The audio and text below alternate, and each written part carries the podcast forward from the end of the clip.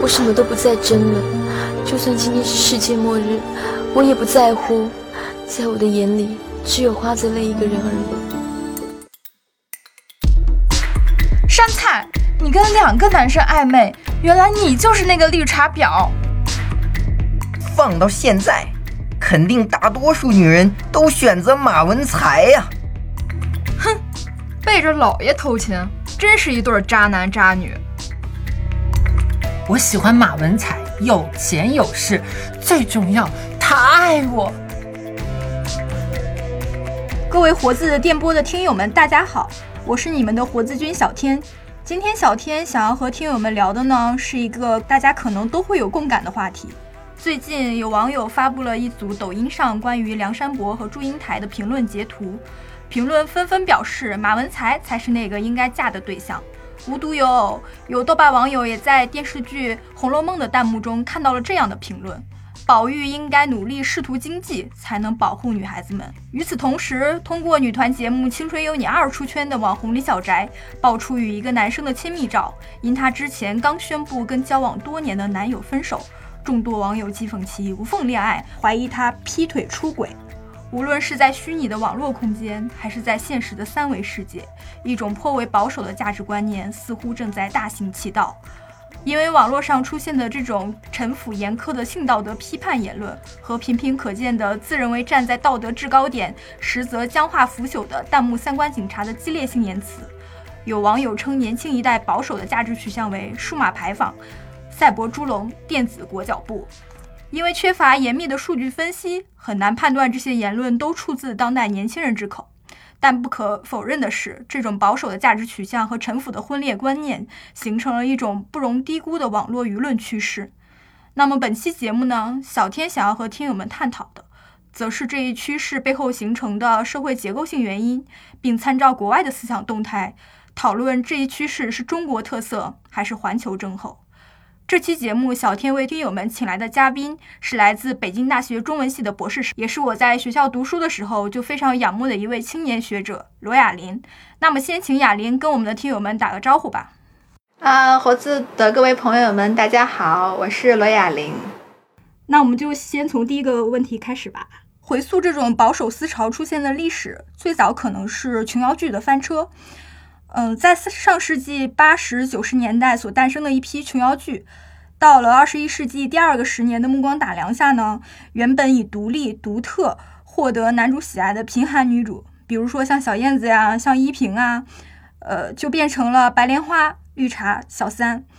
而多金深情的男主与门当户对的女二呢，在现在的网友看来才是天造地设的一对。再到《甄嬛传》。花千骨、三生三世十里桃花这些所谓的大女主剧热播的时候，贫穷的恶毒女配似乎成了这种剧集类型的标配。比如说像安陵容这样的角色，那么这些女配们呢都出身贫寒，资源匮乏，所以呢，她们为了上位就内心阴暗，手段毒辣，呃，不停的谋害女主。那么不知道哑铃是怎么看待这个现象的？可能有很多的问题都要分开来谈。我觉得首先就是要呃。提出的一点就是大众文化的特殊性。大众文化它在中国社会中的结构性位置，其实是在发生着一个变化。我们先来说这个琼瑶剧的翻车，琼瑶剧的这个风行，还有那种浪漫爱情的风行，它其实有着一个特殊的背景。它首先它是负载着八十到九十年代关于人性解放的观念的这样一个神话。他用爱情神话的这个颠覆性、这个解放性去挑战一些呃以前的一些呃可能比较禁欲的观念，然后另外一个方面就是大众文化，它尤其是港台大众文化的兴起，这种流行文化的兴起，它其实一开始它刚兴起的时候是关联着呃中国人对于另一个空间的一种想象，在这样的呃一种。意志性的大众文化的想象当中，对于主流意识形态的颠覆是其中之一的，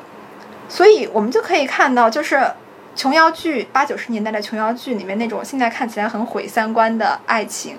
还有比如说那时候我感觉其实女明星她们的行为也可以更加出格一点而得到接受，而现在的女明星，其实我觉得她们还是在各种行为方式上面都是相当保守的。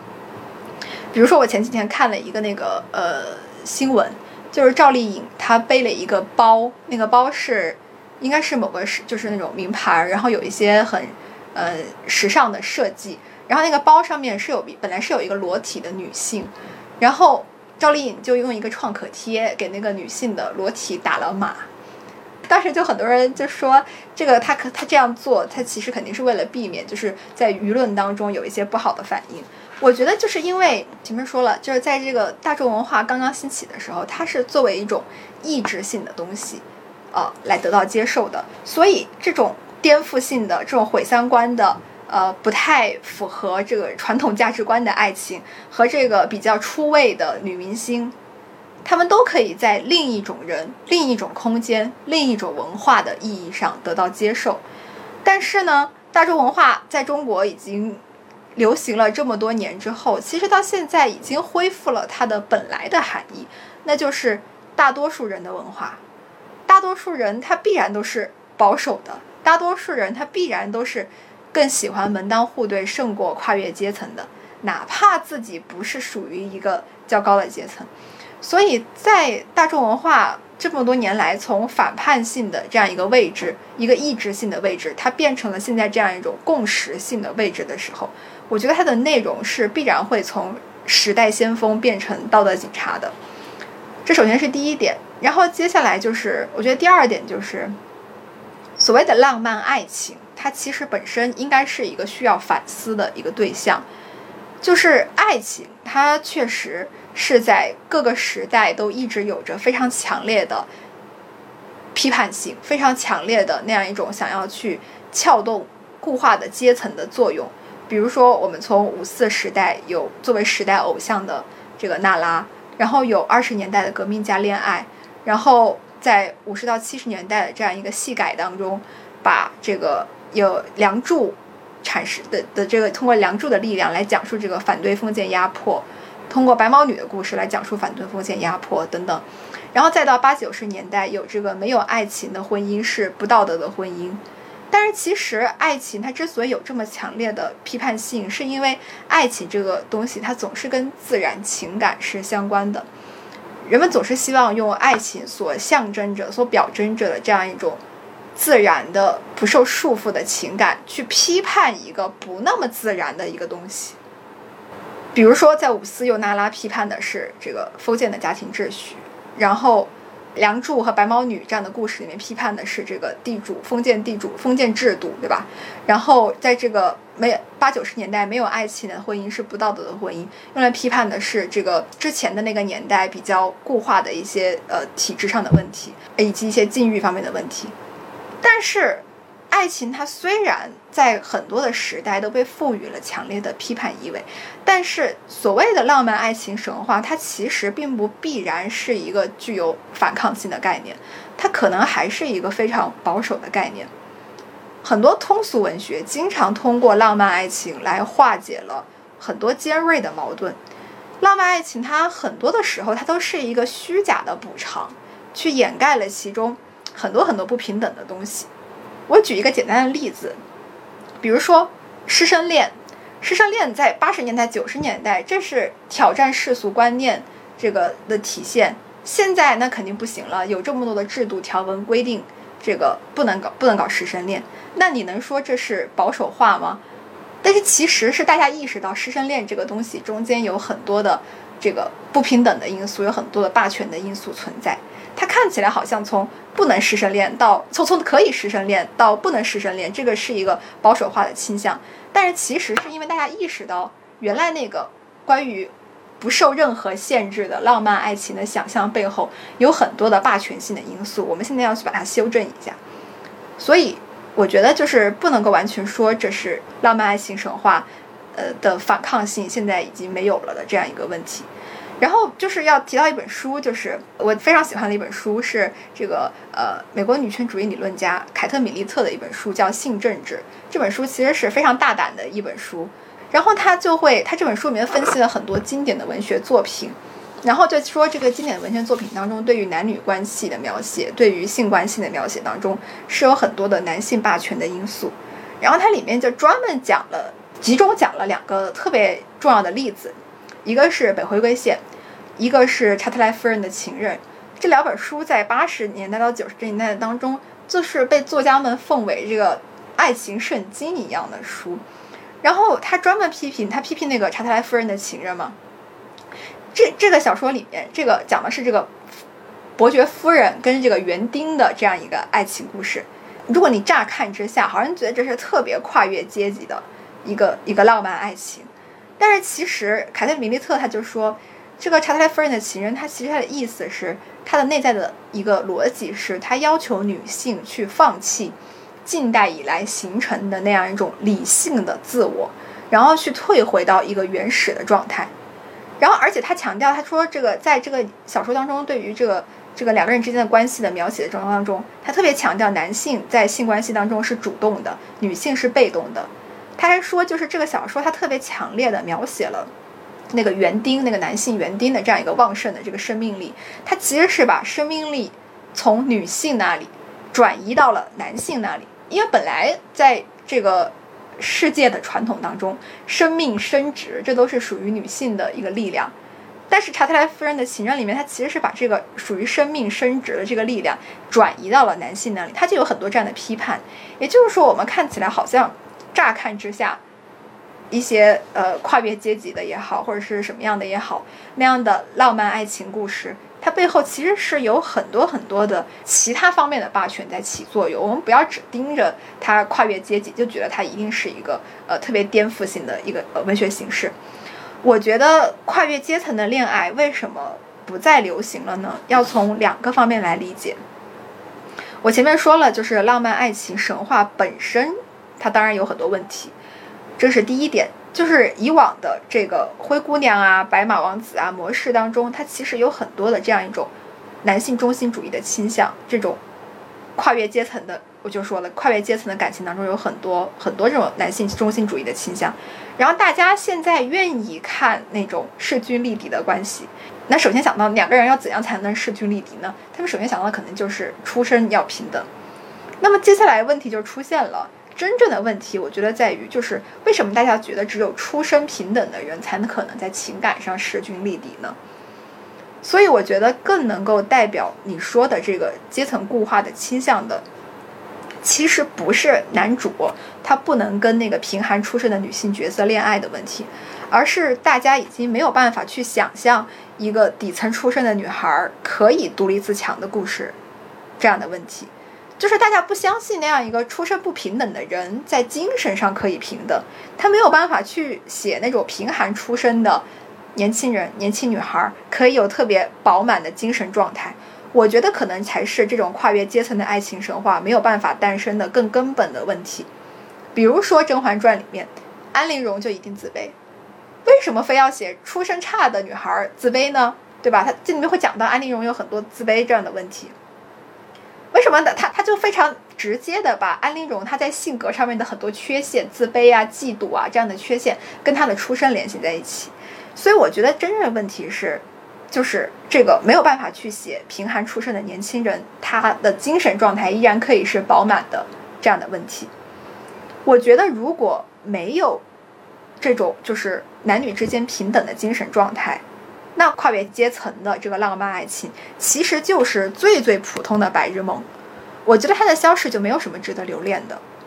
而最关键的问题不在于跨越阶级的浪漫爱情神话的消逝，我觉得是在于不同阶层的人的精神平等如何可能的问题。没错，你失去了一条腿，可他也失去了半条命跟他的爱情。我的感想是呢，在对琼瑶剧的贫寒女主和大女主剧的恶毒女配进行道德批判的时候，能够感受到批判者全部都站在经济资源、社会地位的既得利益者立场之上，解构所谓逾越阶级的爱情神话，对试图僭越出身的角色呢口诛笔伐。观剧的大众全都不加思索地带入到女主角的身上。呃，我的直观的感受就是，虽然从上世纪八九十年代以来呢。各个阶层贫富差距逐渐拉大的同时，但是大家的自我想象或者说是对理想生活的认知反而是越发的趋同的。呃，可能都是出任 CEO、迎娶白富美，或者是嫁给高富帅，走上人生巅峰。总之就是渴望和权力站在一起，渴望被主流的价值秩序所接纳，渴望成为这个弱肉强食的丛林法则中的赢家，社会资源的占有者。所以，来自所有阶层的观众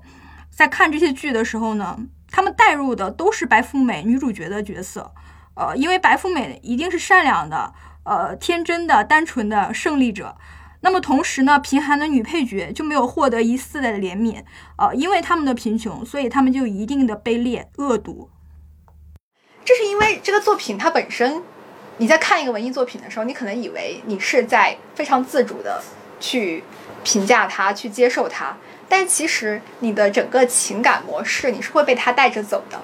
这个文艺作品，它在创作者，它在创作本身，它就已经把它这个作品当中的这个正面的点放在了那个白富美，而不是贫穷的恶毒的女配的身上。他都已经把它设定为恶毒了，设定为心胸狭隘了，那必然得不到人们的认同。所以我觉得这不是接受者的问题，是创作者的问题。呃，我在想，就是目前网络上出现的这种趋于保守的这种舆论趋势呢，就是可能跟这个日益艰难的女性处境有关系。从上世纪八十年代以来，就是改革开放以来，就是社会主义集体经济所提供的那种养育后代及家务劳动社会化的这个福利被取消了。那么，就女性在这个职场上，其实就是。呃，面临着一个非常恶劣的窘境嘛，然后又面临着来自父权制和资本主义的双重剥削。那么，公共领域的性别不平等呢，就加剧了传统性别意识的回潮。就比如说，很多女性就是选择回家做家庭主妇啊，选择退出职场啊。不管是在公共领域还是在其实家庭领域的，我觉得女性她们所占据的资源都处于一种持续被剥削的这种状态。呃，所以我觉得可能很多女性都出于这个生存所需，更倾向于去寻觅一些占据了优渥的经济资源、社会地位的男性配偶，所以更服从于门当户对的这种传统婚恋观念，以此来排除婚姻家庭生活中可能出现的风险和危机。雅琳怎么去理解这个保守的婚恋观和当代女性生存处境之间的一个关系？对，我觉得你说的这些点，你都想得很好，都非常的有道理。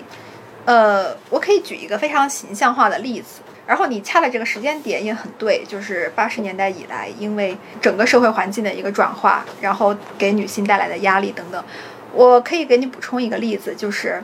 九十年代的时候，王安忆她曾经写过一篇文章，在当时影响力也非常大，叫《关于家务》。她说自己啊，曾经最喜欢的是高仓健式的硬汉。他觉得这样的人身上仿佛承载了整个世界的责任和苦难，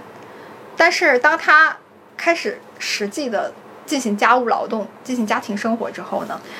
他会发现这种家务劳动会让他的男性理想变得平凡。他意识到说，需要男人到虎穴龙潭抢救女人的机会似乎很少，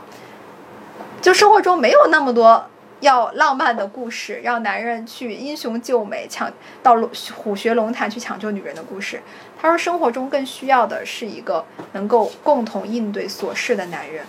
所以他的男性理想型就变了。他原来喜欢的是高仓健式的硬汉，然后他后来的男性理想型是谁呢？是 Dustin Hoffman，在这个呃克莱默夫妇当中，这个 Dustin Hoffman，然后他是演的是克莱默先生嘛。这个电影就讲述了克莱默先生在妻子离开家庭之后，怎样逐渐的学习做家务，然后对家务变得得心应手的一个过程。他写的这篇文章，呃，非常有意思的标志出一个转变，就是大家在最初的浪漫爱情神话给大家提供了那样一种关于自由的、呃，无限的、自然的这样一个个体的想象之后呢？大家逐渐发现，这个东西是不能解决问题的。大家发现，浪漫的个人是不能解决问题的。八十年代一开始，八十年代初认为浪漫的个人是可以解决问题，是因为之前的个人太不浪漫、太不解放了。而随着这个浪漫爱情也好，然后在这个浪漫爱情的支撑着浪漫爱情的这个观念的这个个人主义的观念发展了一段时间之后，大家意识到浪漫的个人是不能解决问题。尤其是没有办法解决女性本身的这样一个生存的困境，所以就会出现，呃，大家会开始，你像你说的那样，他可能会像这个呃传统的门当户对的观念来回归。不过，我觉得你的判断可能还有一些地方需要修正的，就是我觉得现在的女性不是说为了生存所需啊，就倾向于选择更有钱的男性。我觉得是大家现在除了浪漫爱情之外，还是会考虑更多的方面，比如说会更多的考虑这个男人是否做家务啊，是否这个呃有大男子主义啊，是否是直男癌呀，然后是否跟自己精神上面有共鸣啊。当然，肯定会有人就是也会选择用钱来简单粗暴的解决这个女性在生活在社会困境社会中会遇到的一系列的困境，但是还有很多人他其实不是这样选择的，所以你能说这是保守吗？我觉得不一定。嗯嗯，那就像哑铃刚才说的，就是择偶的时候去考量的这些因素，比如说他的。呃，性别观就是他是否尊重女性，他是否做家务，这些这些考量的这些维度，我你认为和一个人的这个出身和他的这个经济地位有关系吗？我觉得没有直接的关系。嗯，呃，那其实因为从八十年代开始，国家在就是我们中国人的这个养老啊、育儿啊。工作呀，这些所有的领域基本上都处于逐渐退出的这样一个状态，所以我觉得不仅是女性她的生存状态受到了这样一个冲击，然后男性也是同样的，在这样一个八十年代之后，就是人不得不为自己去谋求更多的权益，然后越来越个体化，然后那么私利也变成一种可以去公开言说，就是不是那么不体面的事情。那么，所以说，我就觉得男性其实，在择偶的时候，也是会有一些就是资源优化重组，或者达到利益最大化的这种倾向的。就哑铃应该也有所察觉，这样择偶的这样一个男性，我觉得其实如果男性精致起来，应该是会更加的精致、精明、稳妥。哦，我我很欣赏你这番论述当中，就是对于没有把女性特殊化的倾向。非常明智的指出了，就是可能有那个愿意追求呃门当户对的女性，愿意追求经济条件更好的女性，也有愿意追求更加经济条件更加好的男性的这样一个情况。但是我觉得这是不管在哪一个时代，就人类当中总会有一些人，他是愿意选择这个经济条件比较好的一个配偶的。但是我觉得，哪怕是你说的现在，我觉得，它都不是一个完全的，就是一个完全的主流，不是一个所有人都变成了这样。我觉得其实我身边有非常非常多的例子，就是尽管我们我们知道现在有一个非特别著名的那个社区嘛，叫那个陌上花开，然后就是专门给那个海归精英择偶的，就是里面都是男男女都有，然后全部都是海归名校毕业，然后家庭就是有好几套房。也有才艺拿得出手，反正就是这种都是白富美和高高帅富，然后之间互相择偶的故事。这当然是有很多很多的，但是我觉得我身边也有非常非常多的例子是，这个他们确实是，如果你非要用一个出身上的阶层来划分他们的话，他们可能确实是在跨越阶层的婚恋故事。我觉得真的其实有很多，所以我觉得不要把这个现象片面化，嗯。嗯，是的，是的，就是男女竟然在择偶的时候，因为现在是有那么一部分人，然后有这样一种倾向，就是我们在择偶的时候去寻找可以让自己利益最大化，就如同开公司一样的来寻找自己的伴侣和配偶，呃，来组建一个就是家庭，然后就也就想最近热播的这个电视剧《三十而已》里面有一句台词也蛮出圈的，然后说的是，呃，大家都想避风，那谁当港呢？就是说家庭其实就是在。自己在这个丛林法则打怪升级中的一个避风港，这样一个嗯形象啊，那么其实就是家庭的这个重要性，家庭本质主义观念的复苏，然后现在也被很多这个人文学者所觉察到，就比如说这个。许志远组呃所主持的这个十三幺这期节目中，请到了这个社会学家向彪，他就曾经提到过“附近的消失”这个概念，它指的就是当代年轻人关心的，要么就是很狭小的自己的家庭、个人，要么就是遥不可及的远方的他人，啊，然后但是没有这个中间层，这种纯粹的原子化个体所带来的，就是向彪所说的这个最原生的社会关系的本质化，就是父子关系，也就是代际关系。呃，又被重新认为是一个非常重要的事情。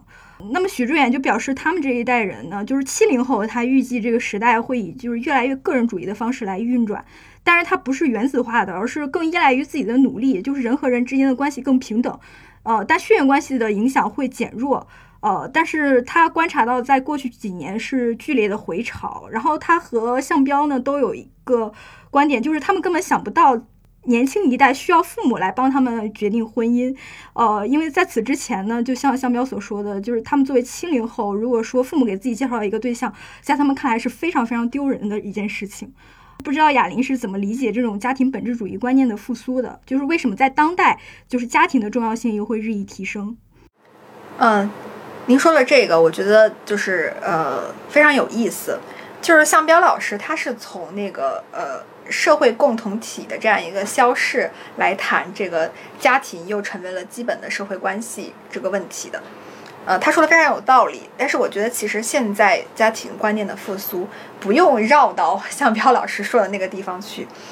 向老师是一个社会人类学家，那我也引用另外一个社会人类学家，非常著名的社会人类学家费孝通先生在《乡土中国》中的一句话，他说：“中国的家是一个事业组织。”家的大小是依着事业的大小而决定的，中国一直就是这样。就是费孝通先生在说完这句话之后，他说：“就比如说这个家庭的事业比较小，那可能夫妻两个人就能决定；那如果事业一大了，那就要把亲戚全部都放进来。”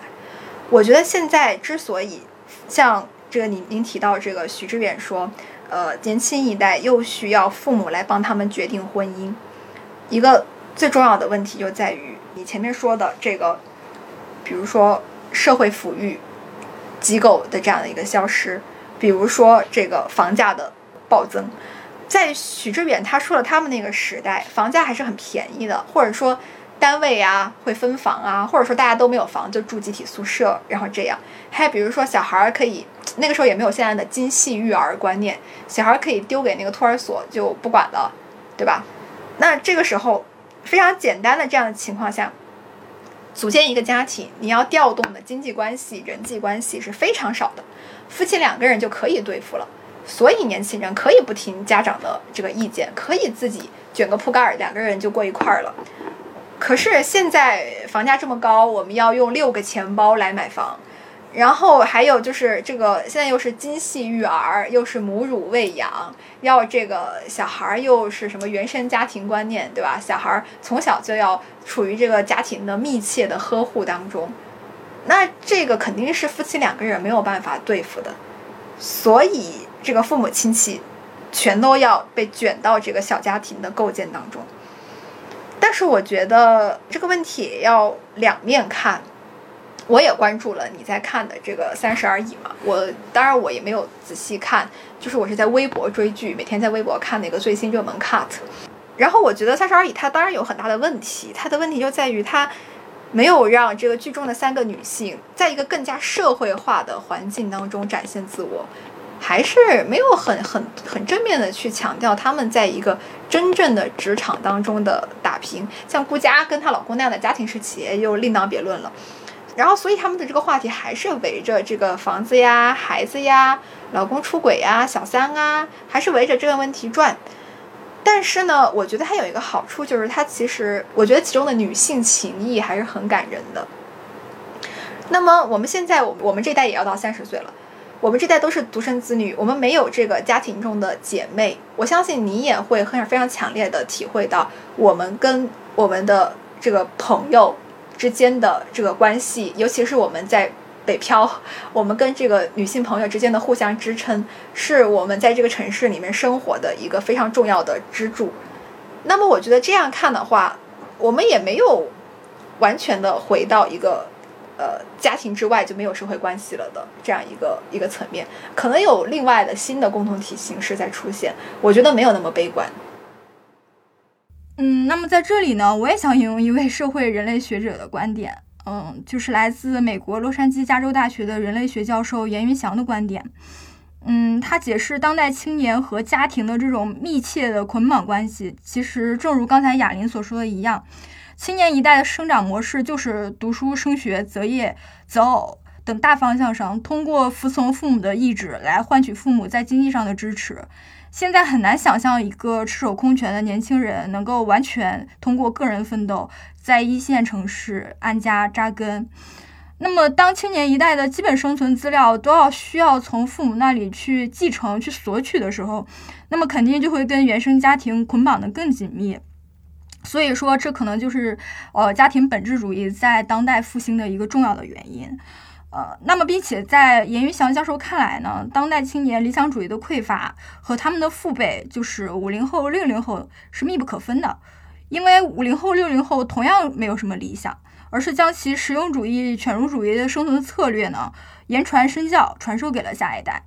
而在物质主义的倾向上而言，五零后、六零后，因为他们童年的呃物资上的匮乏，所以他们都会不遗余力的积累和追求财富。呃，那么八零后、九零后的物质主义呢，则更多的体现在了消费这一方面。但敛财的冲动和消费的冲动其实是一样的，并不意味着攒钱给孩子花就比。这一届年轻人消费享乐更有理想，所以说在指责当代年轻人缺乏理想主义、务实、保守的时候，其实应该想一想，我们的父辈其实也并没有比我们多么的理想主义。那么还有就是，就是我觉得这种思潮似乎并不是单纯的中国特色，而更像是这种全球性症候。嗯，因为就是从上世纪八十年代所开启的这种新自由主义时代。就是女性生存面临着越来越多的这样一个困境，那么就召唤着这个父权制的复苏。呃，电影它作为一种大众媒介呢，也折射着时代的症候。就比如这个戴锦华老师就在评价被誉为好莱坞最后一位电影作者的这个诺兰，这个英国导演，他的电影时所言，诺兰的电影一以贯之的主题就是男人回家，不管是《盗梦空间》还是呃《敦刻尔克》，构建这种相濡以沫的这种家庭呢，就成为好莱坞电影的一大经典叙事。不知道在贾玲看来，这种保守的价值取向是否是一种全球化的趋势？我戴老师这个判断我也学习过。嗯，戴老师他在说这个诺兰的电影一以贯之的主题就是男人回家的时候呢，呃，他其实有一个呃他的言说的一个背景，他应该是在好莱坞作为大众文化的这样一个背景下来说的。尤其是好莱坞电影，它作为大众文化，就像我前面说的那样，它有着无法逾越的保守化倾向，它不可能超出，不可能挑战这个世界上大部分人的价值观。而我前面说了，大部分人的价值观一定是保守的，一定是欢迎男人回家的。所以，首先，这个诺兰电影当中的这个保守倾向，它是跟大众文化的总体的保守性是相关的。当然，我在这里使用“保守”这个词的时候，我可能并没有把它当一个负面的、特别负面的词来使用。我可能是在一个中性的意义上来用这个词的。然后，当然，现实中，呃，也会有，比如说，我们会在网上看到美国，它会有很多的州通过那个反堕胎的那个法案等等。但是，其实我觉得世界各地的变化也是不一样的。比如说。也是前前段时间看一个新闻，就说在法国现在的那个婚姻制度，就会有很多人会不选择去登记成为那个呃夫妻，而是可以登记成为那种同伴。然后这样的话，他们就没有那样一种婚姻所需要的呃财产上面的切割啊，然后这样的一些很复杂的手续。但是他们依然可以享有，比如说临终签字，然后等等陪伴。然后等等，然后还可以用就是对方的这个呃社保去看病啊，等等等等，就是会有享有这样的呃权利。比如说在东亚，东亚其实我们也可以在日剧当中看到日本的这样一个，以及在一些比如说韩国最近流行的这些小说当中，呃，看到八二年生的金智英当中看到，其实对于传统的那样一种家家庭形态。是有有很多的反思已经出现了。其实，如果就社会问题来聊的话，我不是这方面的专家，我不能够说太多。但是如果就文艺层面来谈的话，其实我觉得除了让男人回家这样的电影在始终流行着之外，还是隔一段时间就会有非常火的同性电影出现。比如说，还是法国前几年有那个阿黛尔的生活，然后今年又会流行那个。燃烧女子的肖像，还有比如说，呃，韩国就会有那个呃朴赞玉拍的那个小姐，它都是关于同性的电影。只不过还是需要指出的是，就是这种同性电影，它一方面它可能有着一种挑战性的一种取向，但是另一方面，当这种同性电影它某种程度上又以一种情色片的形态来出现的时候，它其实可能再次陷入一种异性的凝视的目光，所以这个里面是有非常复杂的一个过程。然后你说这个是不是越来越保守了吧？哪怕是九十年代，一方面是有这个现代人说起来非常毁三观的爱情的琼瑶剧，可是也有渴望啊，也有这样的维护家庭的这个正面价值的文艺作品啊。还有牵手，对，所以就是我觉得就是保守化和这个非保守化的力量是始终处在一个一个搏斗的过程当中的。我们要分时段、分类型、分地域、分人群来仔细的讨论，不能够一以贯之的说这个社会就一定变得越来越保守了。呃，我觉得不是这样。嗯。呃，就像哑铃刚才所说的，可能在任何时代呢，保守思潮与非保守思潮一直处于一种角力的状态，所以很难说现在是一个更保守的时代。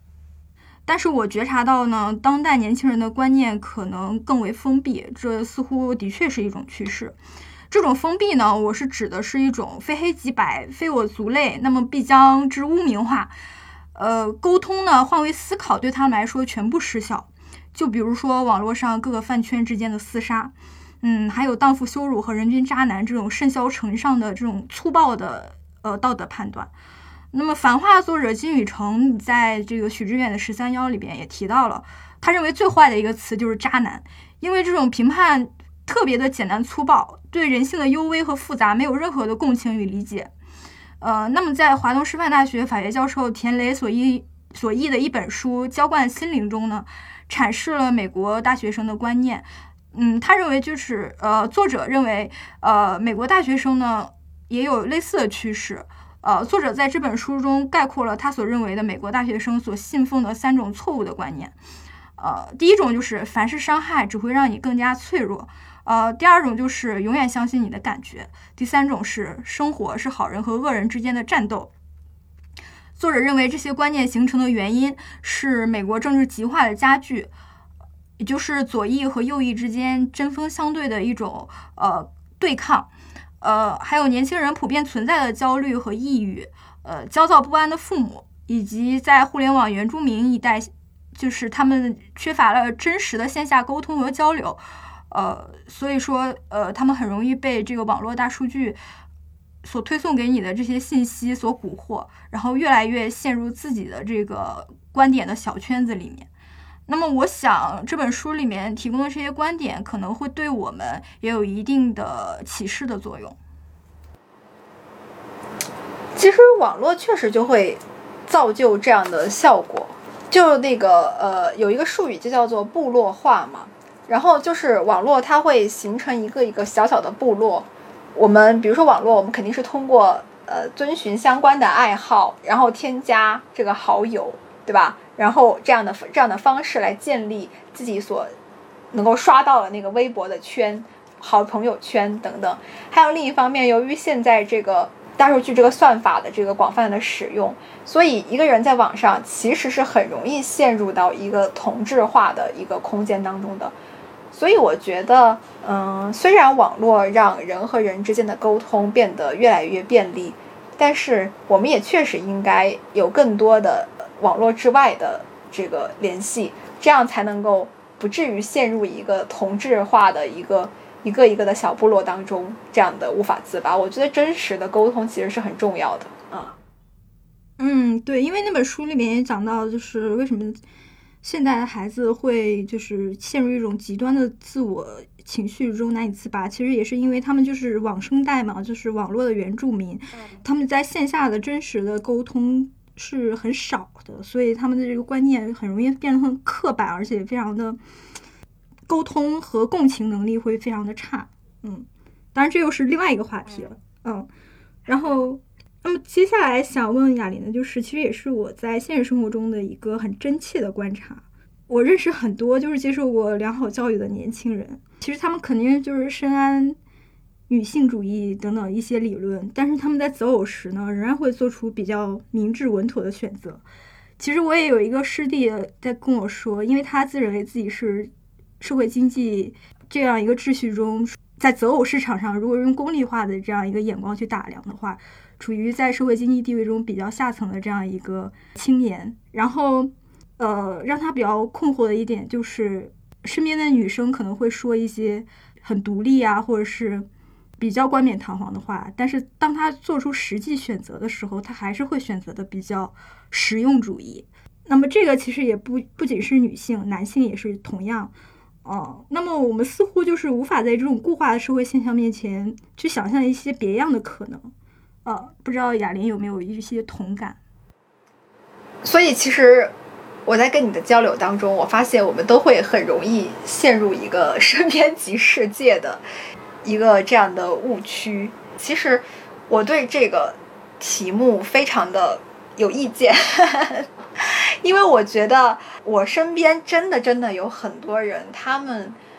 并没有完全的依照这个经济状况，依照这个家庭出身在择偶。我觉得就是能够这个像你说的，是这个明智稳妥的，就是这种比较实用主义的选择，还有像我说的那种陌上花开那样一种完全就是高出身、高阶层家庭匹配的情况，我总觉得只是一小部分人。如果非要正面回答这个问题的你的这个问题的话，我觉得可以很简单的被归结为就是为什么现代的女性都不那么勇敢的问题，为什么都那么男性、女性吧，都包括在内吧，为什么都不那么勇敢的问题？呃，亚里士多德在这个尼格马可伦理学当中，他说过一句话，他说：“勇敢是恐惧与信心方面的适度。”就是我们说一个人为什么做出稳妥的选择，他其实总是跟对于风险的恐惧是相关的。那么现在的人为什么不那么勇敢了呢？那么那么这个实用主义了呢？在你的感觉当中，我觉得可能还是对女性自身也好，女性对自身也好，或者说像你师弟那样，就是家庭出身不太好的男性也好，他们对于在社会中的发展和保障不够有信心。我觉得可能跟这个方面相关，但是我总觉得其实呃，现在的阶层是没有那么那么固化的。如果是你非要跟八九十年代比，因为那个时候教育机会还没有现在这么普及，它会存在有很多非常聪明的、靠谱的人，他没有办法进入大学的问题。那么那个时候的婚恋流动性肯定会大一些。但是现在的这个教育门槛做了非常基本的一个筛选。如果大家都只是说我们找一个学历差不多的，那你是你觉得是固化还是不固化呢？因为其实我看到的情况是在学历差不多的情况下，还是有很多的夫妻啊也好，男女朋友也好，家庭出身是有差异的。所以我对这个问题的回答感到非常的困难，因为我觉得不是所有的人都是一做出一个实用主义的追求的。如果你的师弟有这样的困惑，他可以把目光投向更多的女性。他 只要他这个人，对他只要他这个人本身他是有闪光点的，只要他自己除了这个家庭出身上面差一些之外，他其他方面有很多的优点。我觉得现在这个肯定会有人喜欢他呀，对呀，我觉得就是这样啊。在择偶的时候，肯定明智应该是一个好词，只不过真正的明智，他应该是不被任何一种理念所蛊惑、所束缚，不管这种理念是浪漫自由的爱情也好，还是门当户对也好，而是要去看清有有去拥有一种看清楚真正的人的能力。嗯，我觉得是这样。嗯，我们接下来去讨论一个比较轻松的问题，就是因为虽然网络上充斥着弹幕相关警察，但是我觉得也并不乏这种磕 CP 拉郎配的女性向网络空间，然后这些网络空间去挑战着父权制和异性恋的霸权。嗯，那么我的一个猜想就是，呃，现实生活中谨小慎微的这种自我规训，是否也使得这种部分女性选择在虚拟世界中疏解她们的快感与欲望？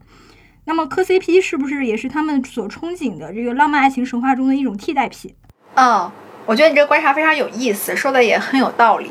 就是浪漫爱情神话嘛，这个东西它其实始终是有吸引力的。然后它最大的吸引力就在于给人一个关于解放的神话，而且就是似乎就是只要靠自身的这个生命力量就可以去完成解放，非常容易的完成解放。所以一个爱情神话过时了，就会有新的爱情神话，不断的有新的爱情神话出现。然后比如说，呃，在这个虚拟世界当中，比如说，呃，现在的网文也好，或者说一些文艺作品也好，他会想象那种小奶狗啊，然后这种这种男性啊，他就削减了原来那样一种就是霸道总裁这样的模式当中的这样一种呃男性主义的倾向。但是我觉得要注意的就是。网络空间它其实也有非常保守化的一面。我们在讨论这个磕 CP 啊这样的它它的解放的这个因素的时候，我们也不要再次陷入一种对于突然兴起的另外一个空间的这样一种解放的想象当中。我觉得 CP 哪怕是以那种非异性恋形态出现的那种 CP，它看起来好像非常的越轨了，但是其实其中很多的内在的逻辑还是非常传统和保守的。比如说，他们会要求忠贞啊，也会要求，然后也会以以某种那种非常固化的那种异性恋模式的主动和被动来要求双方啊。还有比如说，哪怕他们讨论的是那种仙界的爱情，可是他们动不动就爱了三千年，其实也是非常忠贞和非常传统的。呃，我觉得就是嗯。爱情这个概念吧，它永远投射的是人们对于美好的这样一种男女相处模式的理想。就是当这个世界太禁欲了的时候，人们就会想要那种非常不受束缚的爱情。但是当这个社会有时候欲望变得唾手可得的时候，比如说现在有那么多的小软件，然后大家也很容易就能够恋爱，也很容易就能够出轨的时候，那么可能理想的爱情就会变得特别的纯洁。其实我觉得，就是在这种女性向网络空间中，并不觉得就是女性主义或者是挑战父权，这个是他们想要去进行这样的一种创作或者磕 CP 的初衷。他们的初衷，我觉得就是很单纯的是一种欲望啊，一种快感的这样一种宣泄。嗯，只是说可能是他客观上去营造了这样一种对异性恋霸权父权制的一种挑战。嗯。嗯，小天觉得在亲密关系中，再务实的门当户对也比不过彼此爱慕欣赏所带来的清新与喜悦。过多的精明与算计，反倒可能会让我们丧失爱的能力。嗯，那么真正令我忧伤的是，为什么最应该肆意飞扬、洒脱不羁的年龄，却有人选择了压抑自己最本真的情感冲动，为一些身外之物而清醒计较、小心翼翼？或许是因为我们成长在不能输的话语规训中。又生活在一个输不起的时代吧。这个社会没有许诺给每一个不积极于争夺社会资源的个体同样的尊严感。经济上的不平等，社会资源占有上的不平等，也会让个体在精神价值层面上感受到不平等。所以会有那么多的人，所谓出于好心的来指责湖南耒阳留守女孩选择北大考古而不去学经济金融。会有人说马文才有钱又有势，所以我好爱他。可是，这是仅仅指责这届年轻人是电子裹脚布就能够简单解决的问题吗？小天也希望这期节目的听友们都能对这个问题有更深入的思考。